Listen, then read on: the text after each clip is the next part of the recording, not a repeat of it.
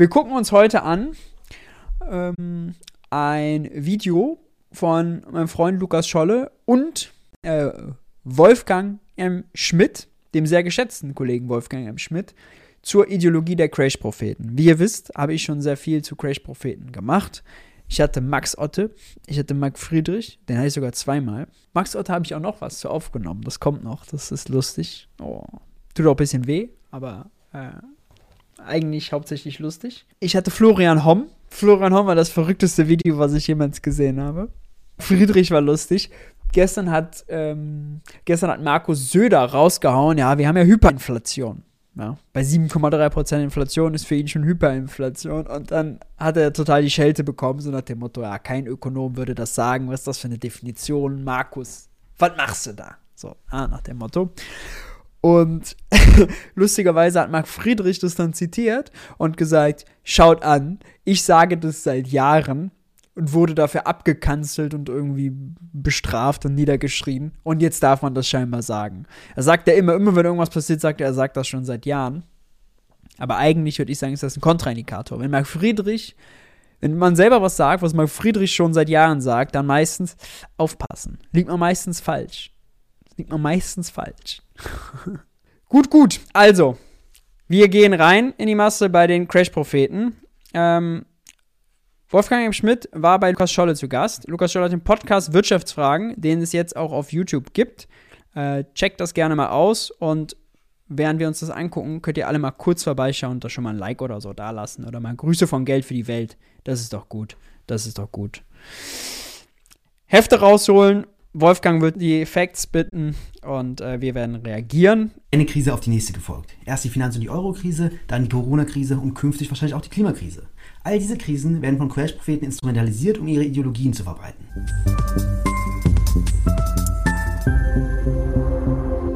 Die Zeit. Bisschen Bevor wir uns die Crash-Propheten und ihre Ideologie und ihre Inhalte etwas genauer ansehen, gebe ich euch nochmal einen kleinen Überblick über die bekanntesten. Angefangen bei Max Otte. Er ist relevant, weil er als Kandidat für das Bundespräsidentenamt von der AfD nominiert wurde.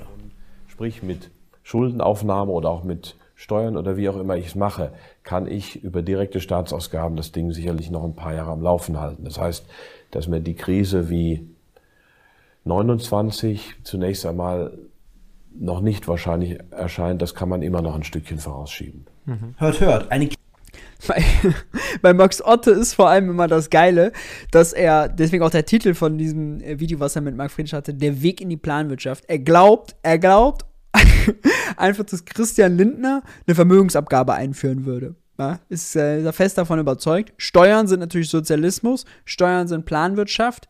Wir sind also auf dem Weg in die Planwirtschaft. Und sein Argument ist immer, während der Corona-Krise ist der Staatsanteil an den Gesamtausgaben gestiegen. Ja, Sherlock, warum ist der gestiegen? Der Staatsanteil ist natürlich Ausgaben des Staates im Verhältnis zur gesamten Wirtschaftsleistung. In Corona ist die 5% gesunken. Der Staat wiederum musste, obwohl er weniger Steuern hatte, viel, viel mehr Geld raushauen. Warum? Um private Unternehmen zu retten. Der hat private Unternehmen gerettet. Ja? Äh, das heißt, am Ende kommt sozusagen die Staatsquote nachher höher raus, aber bedeutet natürlich nicht, dass wir Planwirtschaft haben, sondern der Staat hat Privatwirtschaft, hat Marktwirtschaft gerettet. Ja? Also völlig absurd, was er da immer fährt. Und ja, war jetzt natürlich viel in den Medien, weil er tatsächlich als Bundes, äh, Amt, für das Amt des Bundespräsidenten gegen äh, Frank-Walter Steinmeier kandidiert hat. Krise wie die Weltwirtschaftskrise aus dem Jahr 1929, die viel Armut und Arbeitslosigkeit erzeugte, kann man gar nicht verhindern, sondern nur aufschieben. Die Mittel des Aufschiebens sind zum einen mehr Schulden für den Staat und mehr Steuern für den Bürger. Aber klar ist, die Krise kommt. Aber worauf will Max Otto hinaus? Er betreibt nämlich einen Fonds und nur mit diesem kann man sein Vermögen wohl schützen. Aber gut, gehen wir erstmal weiter. Zu Florian Homm, der ungefähr 300.000 YouTube-Abonnenten hat und Ex-Milliardär ist. Aber da die ja, ich meine auch, dass Erika Steinbach nicht jetzt. alles manipulieren, nicht alles richten können, haben wir in unserem Model-Portfolio Gold, Silber, Platin in der Kombination als absolute Kernportfolio-Werte aufgestockt. An dieser Szene sieht man deutlich, wer die Lösung parat hat und wer der Feind ist. Der Feind, das ist hier die Zentralbank. Und Florian Homm hat die Lösung parat. Und glücklicherweise verkauft er sie uns auch noch in Form eines Börsenbriefs. Aber gut, der wichtigste Crash-Prophet ist wohl Marc Friedrich, der auch ungefähr 300.000 Abonnenten hat. Ständige Schulden machen, dieses ständige ja, diese Insolvenzverschleppung, die wir hier sehen, eine historische Insolvenzverschleppung, weil einfach auch Unternehmen, die unter normalen Umständen nicht überleben würden, weiterhin am Leben erhalten bleiben. Das sind die sogenannten Zombie-Unternehmen. Parallel haben wir natürlich auch in Europa Zombie-Länder. Ganze Länder, die ganze Südperipherie Europas ist de facto ein einziger Zombie. Kann nur noch überleben wegen dem ständigen Gelddrucken, wegen den ständigen Anleihekaufprogrammen der Notenbank. Also wir sehen hier, es ist keine nachhaltige Lösung, es ist lediglich ein Spiel auf Zeit. Man versucht, den Kaugummi immer weiter in die Länge zu ziehen. Keine Angst. Marc Friedrich ist vor allem der beste Phrasendrecher, den ich kenne.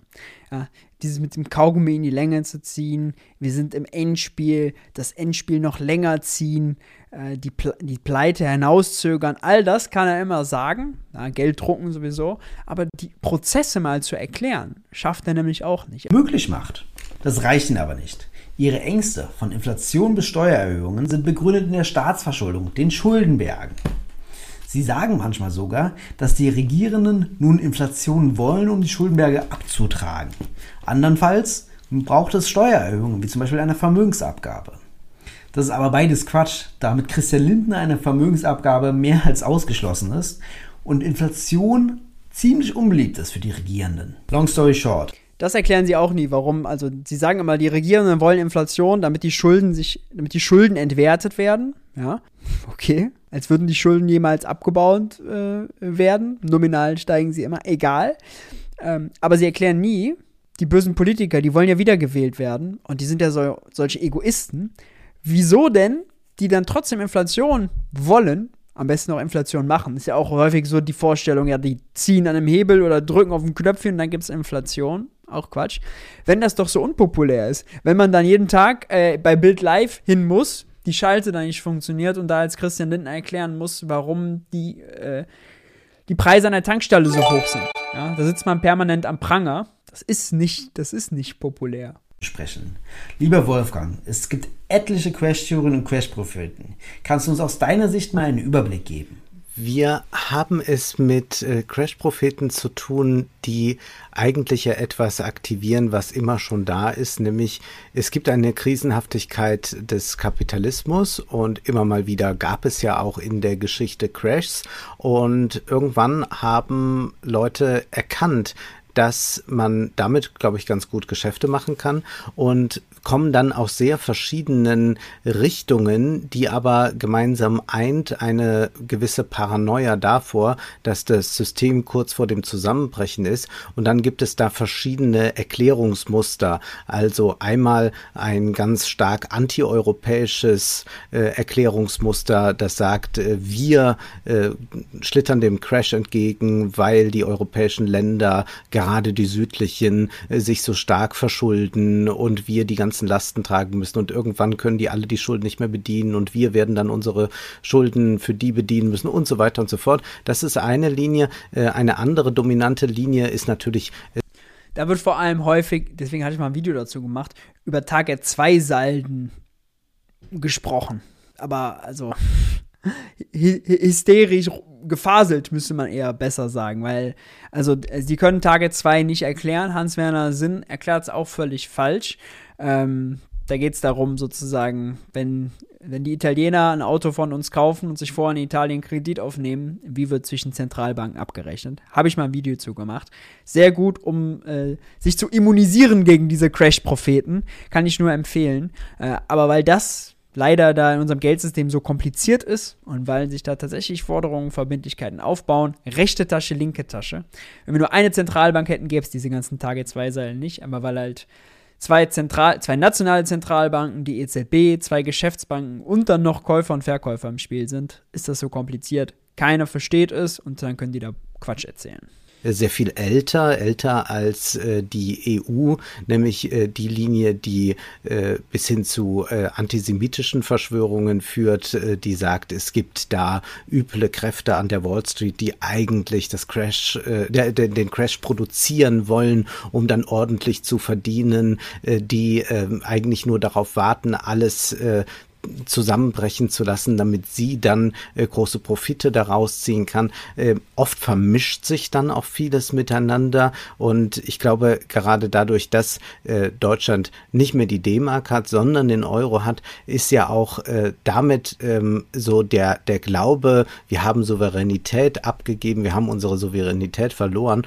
nochmal ganz klar erstarkt und äh, das kulminiert dann in solchen neuen Souveränitätsbewegungen, die aber äh, ganz stark individualistisch ausgerichtet sind, indem man sagt, wenn wir jetzt uns von dem Fiat-Geld verabschieden, in den Bitcoin hineingehen, wenn wir Kryptowährungen schürfen, dann sind wir nicht mehr als Staaten souverän, aber als Einzelne sind wir dann äh, Souveräne und können somit den Raubtierstaat, äh, den äh, äh, Fiat-Geldmechanismus und so weiter austricksen. Und da gibt es jetzt so eine ideologische Gemengelage, wo äh, sich sehr viel vermischt und eine Differenzierung dann irgendwann kaum noch möglich ist. Die Sache ist aber, es funktioniert und man muss dann nur noch so ein Gesamtweltbild aufrechterhalten von der große Crash, er kommt bestimmt vielleicht schon morgen Sünde hier vorkommt. Und wenn wir uns diese Texte und auch diese äh, Tweets und so weiter dieser Crash-Propheten ansehen, dann geht es immer darum, dass wir eigentlich in einer hedonistischen Gesellschaft leben, die über ihre Verhältnisse lebt, die Schulden äh, macht, was eigentlich was Sündhaftes ist, denn ich kann doch nicht was ausgeben, was ich nicht habe. Und deshalb muss also jetzt ähm, wieder man wegkommen von dem sündigen Dasein und muss zu einem guten Christenmenschen werden, also muss wieder sparsam sein und muss äh, versuchen, diesen Hedonismus, äh, diesen enthemmten Konsum und so weiter äh, hinter sich lassen. Der Witz ist natürlich, und das ist eigentlich das große Rätsel für mich auch so ideologisch gesprochen äh, bei den Crash-Propheten, sie müssten doch wissen, dass eine kapitalistische Wirtschaftsordnung, und die wollen sie ja eigentlich, sie wollen ja nicht zu einem Sozialismus oder sonst etwas, dass eine kapitalistische Wirtschaftsordnung gerade davon lebt, dass wir hedonistische Konsumenten auch haben, also Leute, die sagen, naja, ich habe zehn Krawatten, aber diese elfte wäre ja auch noch toll. Genau das funktioniert auf der Konsumentenebene und es bedeutet natürlich auch für Unternehmen, äh, dass sie nicht sagen, so, jetzt haben wir aber mal genug Geld verdient, jetzt hören wir mal auf, sondern man sagt natürlich, ach, da könnte man ja noch mehr mitmachen, da müsste man mal neu investieren, da könnte man Schulden aufnehmen und genauso gilt es ja auch auf Staatsseite. Also wir haben ein äh, ein auf Wirtschaftswachstum basierendes System. Das heißt, würde man den wie Sie es nennen würden, Hedonismus einbremsen, dann würde man auch gleichzeitig die wirtschaftliche Leistung schwächen. Und das ist äh, sehr, sehr interessant. Und das ist gerade bei so Leuten wie Marc Friedrich besonders stark vertreten, dass da diese Idee da ist, dass wir, äh, wir, wir, wir sind wir sind da irgendwo falsch abgebogen. Ja, das ist ja auch so eine, eine Metapher. Wir, wir, wir, wir sind vom Wege abgekommen und müssen wieder äh, dorthin zurück. Und das Absurde bei der ganzen Sache ist, oder sagen wir lieber das Paradoxe ist, was Hofstadter auch herausstellt, nämlich, ich lese da nur einen Satz vor, uh, Fundamental Paradox of the Paranoid Style is the imitation of the enemy. Denn zum einen wird so getan, es gibt da so eine äh, auch zum Teil äh, böse, äh, dämonische Elite, die uns verführt äh, zum Schuldenmachen, die uns an den Crash führt. Und wir haben dann aber hier so eine andere Gegenelite, die sich da äh, etablieren möchte und die auch sagt, ich äh, zeige euch den rechten Weg. Und die treten eigentlich so auf, wie das, was sie in andere hineinprojizieren, indem sie dann nämlich tatsächlich das Geld ihrer Kundschaft nehmen und sagen, wenn ihr das hier in diesen tollen Fonds steckt, dann wird das Geld sicher sein. Und dann guckt man sich immer die Performance dieser Fonds an und man denkt, gut, kein ETF hat so schlecht abgeschnitten. Sehr gute Analyse und die, auch die, der Vergleich zur Religion sehr, sehr treffend. Und es ist wirklich, also, wenn, ich habe es jetzt auch gerade noch mal, ich hatte schon mal einen Artikel darüber geschrieben, warum das nichts mit Verbraucherschutz zu tun hat, was sie da machen. Ja, warum sie die Leute nur in den eigenen Fonds treiben. Aber das ist ja wirklich, also das, was sie den Feinden unterstellen, sie in gewisser Weise nachher selber machen, weil wenn man sich die Fonds häufig anguckt, dann haben die extrem hohe Gebühren. Dann gibt es irgendwie so einen Log-Börsenbrief gratis, aber der Kurs ist dann so total überteuert und so. Und äh, der Witz ist, sie werden fast nie nach Performance bezahlt, ja, ähm, oder verdienen damit das große Geld. Denn ob der Mark Friedrich Wertefonds performt oder der Duke Müller Premiumfonds performt, ist egal. Es geht nur darum, sobald die Leute kaufen und die fetten Gebühren zahlen, da machen die das große, das große Geld mit, ja, oder die Honorarberatungen buchen und dann können sie alles erzählen. Ich mach mal ganz kurz, weil das ist wirklich, äh, das ist wirklich krass. Den Wertefonds, ihr müsst euch mal die Seite angucken. Ich lese mal nur mal vor, wo, was hier direkt steht. Liebe Anlegerinnen, liebe Anleger, die Welt spielt verrückt. Die EU, der Kapitalismus, die Marktwirtschaft und die Weltwirtschaft. Alle, alle beisammen. Stecken in ihrer historisch schwersten und dauerhaftesten Krise in einem noch nie dagewesenen Ausmaß. Weltweite Schuldenorgien, Bargeldflut, was für Bargeldflut überhaupt? Egal. Nullzinsen, Investmentblasen, Bankencrash und Inflationsgefahren bedrohen ihr Vermögen und ihre Altersrücklagen. Bla bla bla bla bla. Ein, wir sind ein Fonds, der nachhaltig und langfristig in Sachwerte investiert, der ihnen keine unrealistischen Renditen verspricht. Gut, wenn die so schlecht absch abschneiden, kein Wunder äh, und der deshalb auch nicht gezwungen ist, mittels kurzfristiger Spekulationen Gewinne zu erzielen. Sie fühlen sich also noch da sozusagen, sie sind auch noch die moralischen Investoren dabei, ja, für Verbraucherschutz und all diese bösen Sachen. Pump, Spekulation, all das, ja, hat, hat mit denen nichts zu tun. Wenn wir uns jetzt nochmal das ökonomische Eigeninteresse im Verhältnis zur Ideologie ansehen, was würdest du sagen, was überwiegt? Das ist ja etwas, was eine Grundkonstellation mir jetzt zu sein scheint bei all diesen Verschwörungstheoretikern, dass immer direkt ein äh, großes Geschäft daran hängt. Ich glaube, dass äh, diese neue Selbstständigkeit, die die neuen Medien mit sich bringen, die ohne Gatekeeper und so weiter auf, auskommen, eine ganz äh, neue Form des äh, Verschwörungstheorie-Unternehmertums hervorgebracht hat, was so in den 20er Jahren beispielsweise noch nicht so üblich war. Also da haben wir zwar auch äh, solche Wanderprediger, die Events veranstalten und die auch publizieren und diese Bücher verkaufen. Die sind aber häufig dann auch noch auf äh, Gönner mehr angewiesen, so in der direkten Finanzierung oder leben auch äh, gar nicht so äh, reich, sind dann eher etwas mittellos. Und das hat sich jetzt äh, geändert. Man kann also ein ungeheures Geschäftsmodell daraus machen. Und das funktioniert natürlich äh, dann besonders gut, wenn man die Angst immer steigern kann, weil das die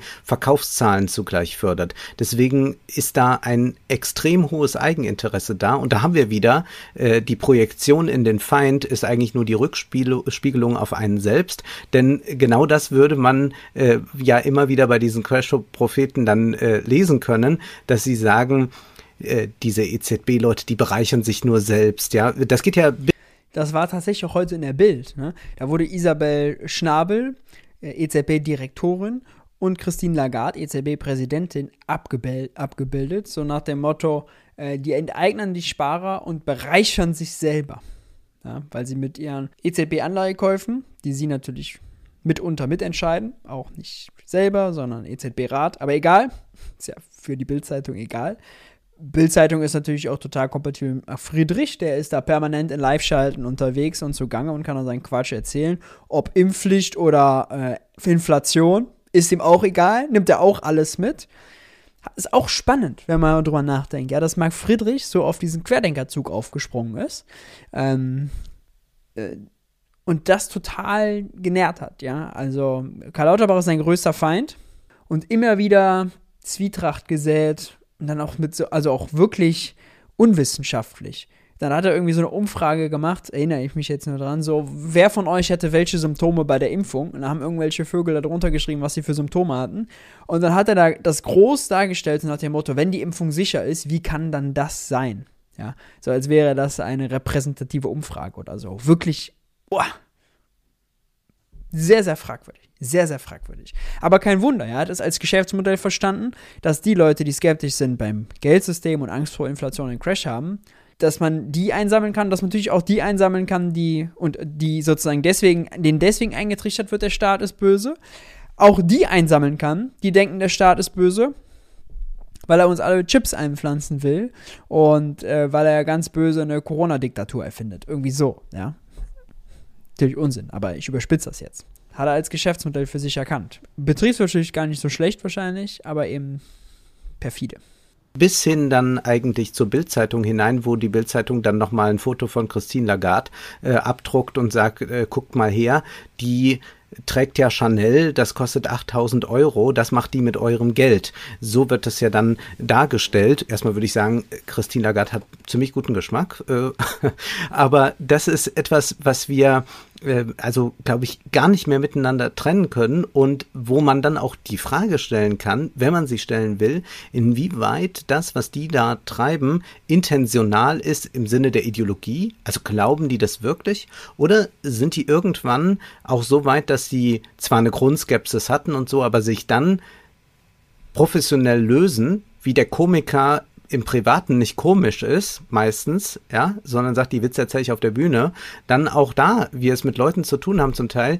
die es ja eigentlich für manche gilt das zumindest, ja, die auch eine universitäre Laufbahn oder so mal durchgemacht haben, die es ja eigentlich doch etwas besser wissen müssten noch. Also man wird sie jetzt nicht zu linken Progressiven erziehen können, aber so ein bisschen müssten sie ja schon wissen eigentlich, dass das totaler Humbug ist, den sie da bisweilen erzählen. Und dass das aber einfach schon das Geschäftsmodell äh, geworden ist, dass man sich ganz von einem äh, aufrichtigen Sprechen verabschiedet hat. Und was ich dann auch erstaunlich finde, ist, dass man ja eigentlich das, was sie sagen, auf einem DIN A4-Blatt zusammenfassen kann. Also man braucht ja gar nicht in diese Lektüren einsteigen oder es sind ja auch unendlich lange Videos, die da erscheinen. Man denkt, ja, aber dann sag es doch in drei Minuten, du hast ja gar nicht mehr, aber sie zählen unglaublich auf. Es ist ein unglaublich additives System, dass sie Fakten, Fakten, Fakten liefern und man merkt das, sieht das und dann liest man sowas bei Hofstadter, um noch ein letztes Mal ihn zu zitieren,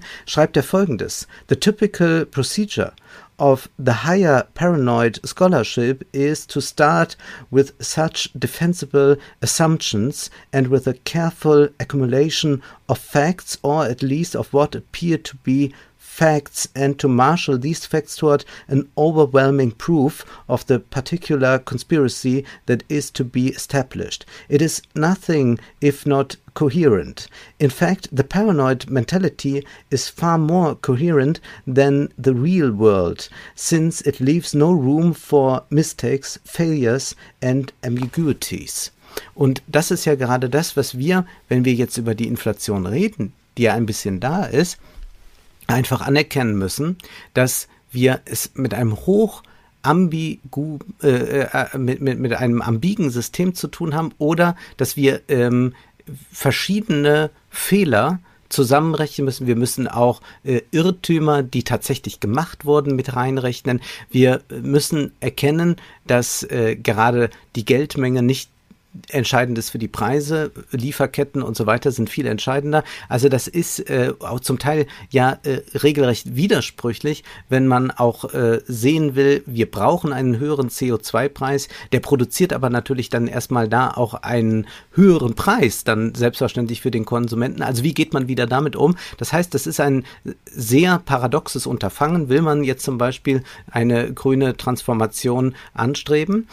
Das funktioniert aber äh, alles nur, wenn man diese Widersprüche aushalten kann, was jetzt die Leute aus äh, den Crash-Prophetenkreisen einem anbieten, ist eine äh, Kohärenz, wie Herr Hofstadter auch schreibt, die es in der Wirklichkeit gar nicht gibt. Sie sagen, da ist am Ende der Hebel und der führt dazu, dass das und das passiert und deswegen müssen wir den Hebel wieder umlegen. Und genau das ist aber nicht modern, das ist eigentlich. Und das alles natürlich in einem gut-böse und Freund-Feind-Schema eigentlich antimodern und schafft aber das unglaublich äh, tolle Gefühl eines in sich geschlossenen Systems, in dem jedes Detail, das es gibt, und das ist dann sowas wie der Benzinpreis, das kann der hohe Maskenpreis sein, das kann aber auch irgendeine andere Erscheinung am Ende sein. Also das ging ja dann auch bei, bei manchen dadurch bis hin zur Impfgegnerschaft. Es wird alles mit zusammengepflügt und gibt dann ein gesamtes Bild, mit dem man sich dann identifizieren kann. Und das äh, macht es auch äh, fast unmöglich, mit solchen Leuten auf rationaler Ebene zu diskutieren, weil sie so eine Pseudowissenschaftlichkeit an den Tag legen, die sich dem eigentlich rationalen Diskurs dann irgendwann erschließt, obwohl es so faktengesättigt aussieht, was sie da tun. Gerne auch Bücher mit 500 Fußnoten. Ja, und das ist dann so viel, dass man die Einzelheiten gar nicht mehr auseinander bekommt, ja. Und auch so viel, dass dann vor allem die Leute, die das gucken, dadurch radikalisiert werden, das woanders einfach auf so auch, auch so auftischen, das selber nicht erklären können, aber durch die schiere Menge an sozusagen Argumenten und Feinden und Beobachtungen, ja, dann überzeugt werden. Und immer wenn natürlich damit zusammenhängt, also wenn ich jetzt die MMT jemandem erkläre, dann geht es nachher ja darum, Geldsystem zu verstehen und dann ist das Positive, was man daraus ziehen kann, hey, wir könnten eigentlich viel bessere Politik machen. Das ist für alle da. Bei den Crash-Propheten ist ja häufig, also ich habe sozusagen volkswirtschaftlichen Punkt dahinter, gesamtgesellschaftlichen. Die Crash-Propheten haben aber einen individuellen Nutzen, einen betriebswirtschaftlichen Nutzen dahinter. Und das macht es ja so perfide, dass, äh, und natürlich diejenigen, die davon hören, auch wiederum, weil sie auch sagen, nee, wollen sie sich für bessere Politik einsetzen, sondern nee, sie wollen selber kein Geld verdienen. Oder nein, sie wollen lieber wenn dann Marc Frisch zum Beispiel auch über Bitcoin Gewinne fantastiert und so, wollen da natürlich mitmachen, wollen dann natürlich Gewinne erzielen, wollen unabhängig werden, ja, wollen weg vom Staat. Dass sie da auch selber ein Interesse daran haben und dann ist das natürlich krass ansteckend, ja. Dann erzählen die Leute das eher weiter, dann schicken sie Videos eher weiter und dieses faktenfreie, dieses Sachen groß machen, dieses additive, plus die Leute haben Interesse daran, wenn sie es verstehen und Angst davor selber zu verlieren oder Gier, selber mehr zu gewinnen, ist, macht das natürlich hoch ansteckend.